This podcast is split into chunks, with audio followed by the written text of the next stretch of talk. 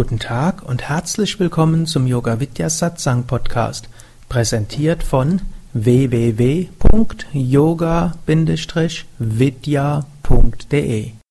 Diese Hörsendung besteht aus Mitschnitten aus Live-Vorträgen und Seminaren im Haus Yoga Vidya Bad Meinberg. Sie gibt dir wertvolle Hilfen und Inspiration für den spirituellen Weg zur Persönlichkeitsentwicklung, Selbsterkenntnis und Bewusstseinserweiterung. Mehr Informationen und Links zu dieser Sendung, wie auch unseren Yoga Vidya Übungspodcast und Mantra Podcast findest du unter www.podcast.yoga-vidya.de.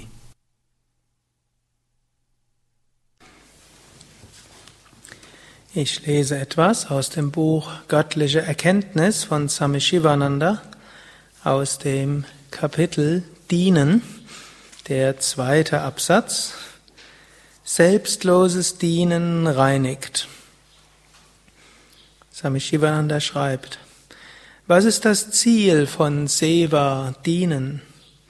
Warum dienst du den Armen und der leidenden Menschheit im Allgemeinen?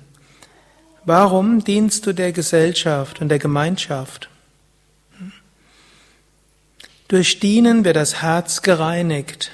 Egoismus, Hass, Eifersucht und Überheblichkeit verschwinden. Demut, reine Liebe, Sympathie, Toleranz und Barmherzigkeit entwickeln sich. Die Vorstellung des Getrenntseins verschwindet. Selbstzucht wird beseitigt. Deine Sicht des Lebens weitet sich.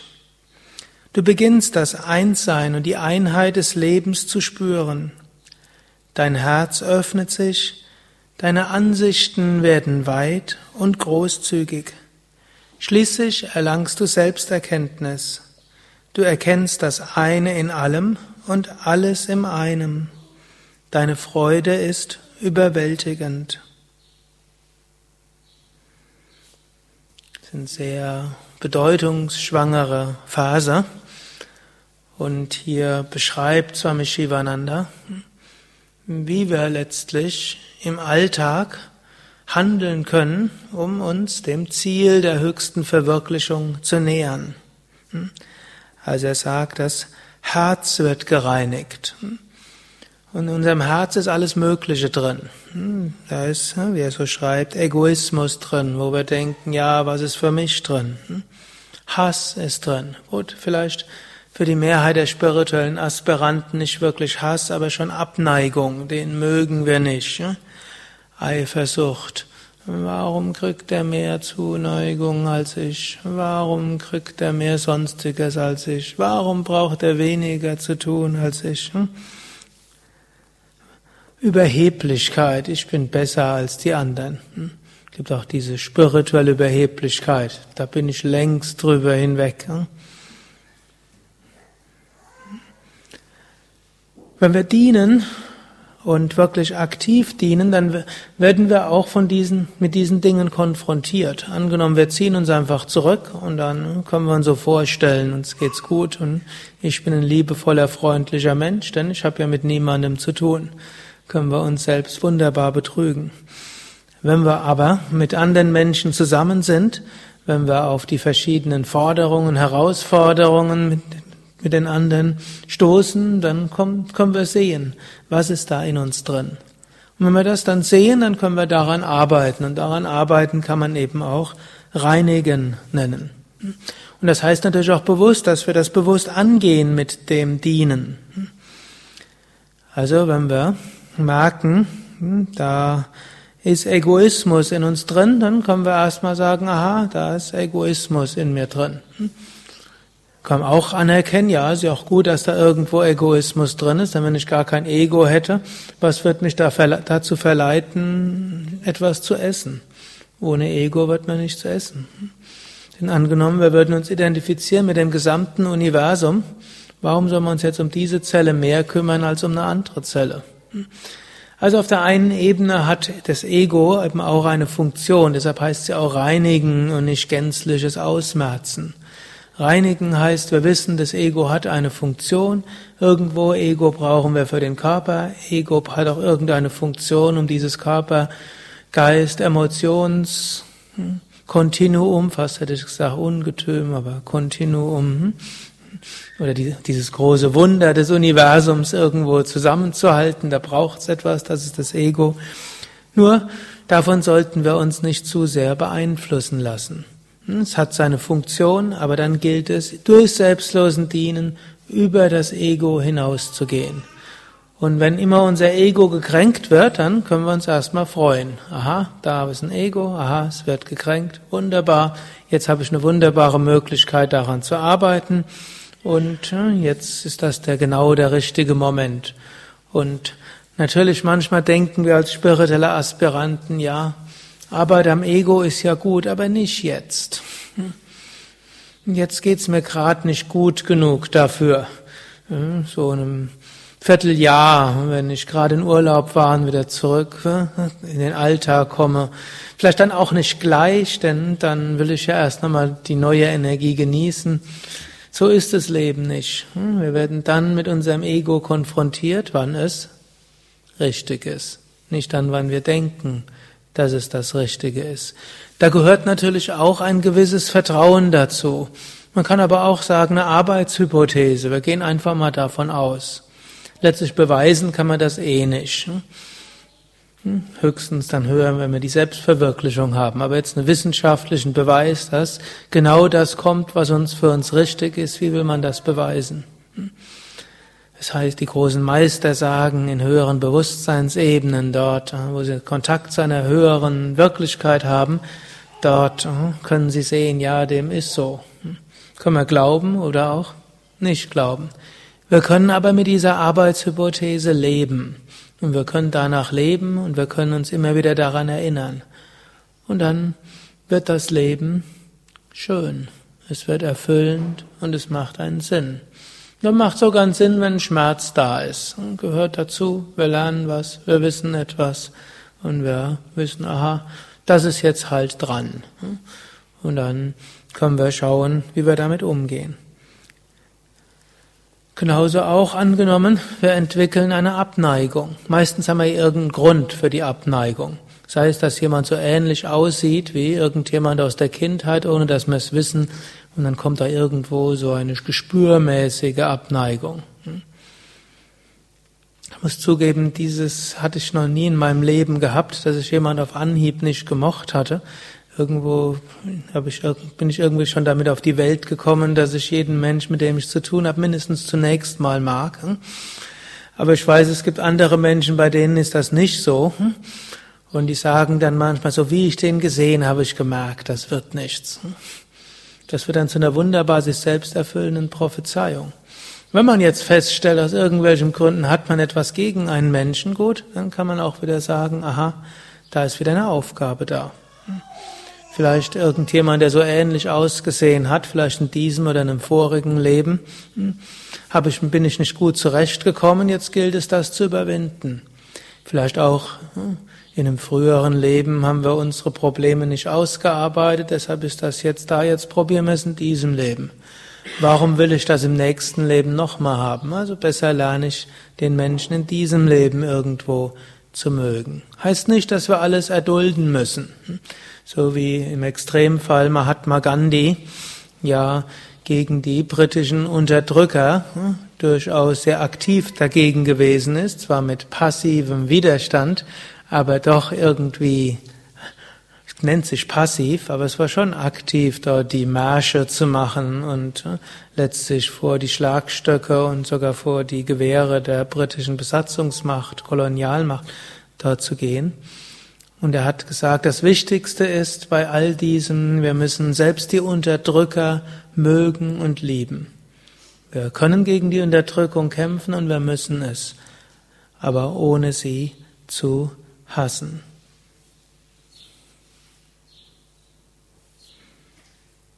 Und so entwickeln sich Demut, reine Liebe, Sympathie, hm, Toleranz und Barmherzigkeit. Sympathie heißt ja, heißt ja eigentlich vom Griechischen her Mitgefühl. Patein heißt fühlen, Sym heißt mit. Sympathie ist Mitgefühl. Also auch im Englischen, englischen Sympathy ist jetzt nichts, was im Deutschen da gibt man, hat man Sympathie und Antipathie. Das meint jetzt zwar mit Shivananda nicht, dass man den einen mag und den anderen nicht mag, sondern hier ist tatsächlich gemeint, universelles Mitgefühl können wir entwickeln. Toleranz ist so ein Ausdruck. Toleranz ist ja eigentlich ein Ausdruck, den ich auch nicht so ganz mag, wie er da, wenn man den erstmal so nimmt. Toleranz heißt ja, da ist jemand anders, der ist ganz anders als ich und den, eigentlich finde ich das nicht richtig, was er macht, aber ich toleriere das. Letztlich vom Lateinischen her hm, heißt ertragen und erdulden, daher kommt der Ausdruck. Und das ist immerhin schon etwas. Mindestens das sollte man machen die Meinung von anderen tolerieren. Ich meine, besser noch ist, wir gehen ein Stück weiter. Und das äh, ist letztlich auch das, was Swami Shivananda gelebt hat. Die anderen wertschätzen in ihren Eigenarten. Und sogar dann, wenn sie ganz komische Dinge machen, die einen immer wieder erstaunen, Menschen machen manchmal ausgesprochen eigenartige Dinge, hm, selbst dann kann man schauen, da steckt irgendetwas dahinter. Vielleicht ist es ein Hilferuf. Vielleicht ist es hm, irgendwo ein Ausdruck einer wertzuschätzenden Fähigkeit, die jetzt nur zwar auf irgendwie komische Weise sich manifestiert, aber irgendwo kann man es wertschätzen. Selbst dann muss man manchmal aktiv werden und irgend und nach den Grundprinzipien einer auch konkreten Ethik handeln. Ein Staat muss vermutlich irgendwie Geschwindigkeitsbegrenzungen mit Knollen durchsetzen, sonst würde es ein paar tausend mehr Tote nicht im Jahr, sondern im Monat, vielleicht sogar in der Woche geben. Und äh, ähnlich auch umgehen. Aber wir brauchen Menschen nicht zu hassen und wir können aber erkennen, dahinter steckt auch ein wertzuschätzendes Anliegen. Also Toleranz ist eine Stufe, Wertschätzung ist eine zweite Stufe. Und das schätze ich so an dem einen Satz von Patanjali. Wer fest verankert ist in Ahimsa, der erfährt keine Feindschaft. Und das ist nicht gemeint, dass die Leute dann freundlich sind. Das wird manchmal missverstanden. Dann denkt man, ja, wenn ich mich richtig verhalte, dann wird nie irgendjemand böse zu mir sein. Und wenn jemand anderes böse zu mir ist, dann habe ich was Schlechtes getan. Schauen wir uns die großen Heiligen an. Jesus, wie ist er gestorben? Er ist ans Kreuz genagelt worden. Wie ist Buddha gestorben? Er soll vergiftet worden sein. Wie ist Gandhi gestorben? Er ist erschossen worden. Wie ist Swami Shivananda gestorben? Einer normalen Krankheit. Also ich sage das nur nicht, dass ihr glaubt, jeder, jeder Selbstverwirklichte wird erschossen und ermordet. Ramakrishna ist auch, ist auch äh, ohne äußeres Einwirken gestorben und Paramahamsa Yogananda auch, Ramana Maharshi auch. Nicht, dass jetzt alle fliehen und sagen, nein, ne, den spirituellen Weg will ich nicht gehen. Aber es gibt einen großen Grund, weshalb die ganz großen Heiligen und Avatare hm, bis zu Jesus als Sohn Gottes ebenso gestorben sind dass sie uns nicht vor, nicht irgendwo so eine heile Welt vorgaukeln, wo wir dann der Versuchung unterliegen, wenn irgendjemand etwas tut gegen mich oder in meiner Umgebung oder in meiner spirituellen Gemeinschaft, das heißt, dass alles falsch ist. Ich verhalte mich falsch, in meiner Gemeinschaft läuft alles falsch und so weiter. Hm? Da sind die ganz großen Meister ganz anderer Meinung gewesen. Dennoch stimmt es, man trifft auf keine Feindschaft. Jesus hat am Kreuz gesagt, Vater, vergib ihnen, denn sie wissen nicht, was sie tun. Er hat nicht gesagt, oh Vater, vergib diesen bösartigen Menschen. Sie wissen nicht, was sie tun. Wenn sie wüssten, was sie tun, dann würden sie anders halten, handeln. Sie denken, sie tun etwas Gutes. Sie denken, letztlich die, die da das gemacht haben, vielleicht haben sie daran gedacht, dass sie irgendwo für die Reinheit der Religion das machen müssen. Oder höchstwahrscheinlich waren es ja eher die Römer, die haben es gemacht für das Wohl des Reiches. Aufwiegler muss man rechtzeitig hart durchgreifen, nur so ist der Frieden im Land zu bewältigen. Ist nicht die richtige Verhaltensweise und deshalb, sie wissen nicht, was sie tun. Aber irgendwo die Motivation dahinter ist keine schlechte, sondern eine gute. Hm, Buddha hat es so ähnlich auch formuliert und vermutlich steht es nirgendwo so schön wie im der Bergpredigt Liebe, die dich hassen. Wobei selbst das, meine ich, kann man noch eine Steigerung haben. Denn Liebe, die dich hassen oder noch sagen, liebe deine Feinde, geht mir von aus, es gibt jemand, der einen wirklich hasst und es gibt Feinde. Patanjali sagt es dort genialer noch, aber gleich natürlich das Gleiche ausgedrückt ist. Wenn wir wirklich in Liebe und verankert sind und damit in Ahimsa, dann haben wir nicht das Gefühl, dass irgendjemand feindselig zu mir ist. Selbst wenn er Schlimmes tut, ich weiß, tief im Inneren ist in ihm auch Güte und Liebe. Ich muss trotzdem handeln, ich muss trotzdem aktiv werden, aber eben nicht aus Hass heraus.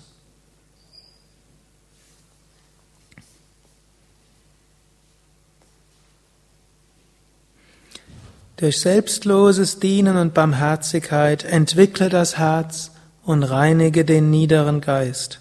Reinige dein Herz durch uneigennützigen und demütigen Dienst. Mache so dein Herz zu einem tauglichen Sitz, um Gott darin wohnen zu lassen. Selbstloses Dienen kann dein Herz reinigen und es mit göttlichen Tugenden erfüllen. Harium Tatsada.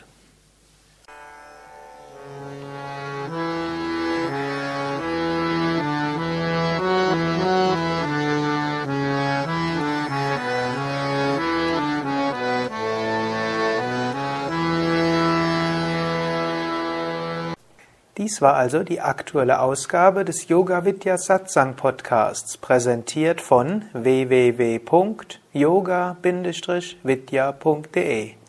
Danke dir fürs Zuhören. Danke für dein Interesse.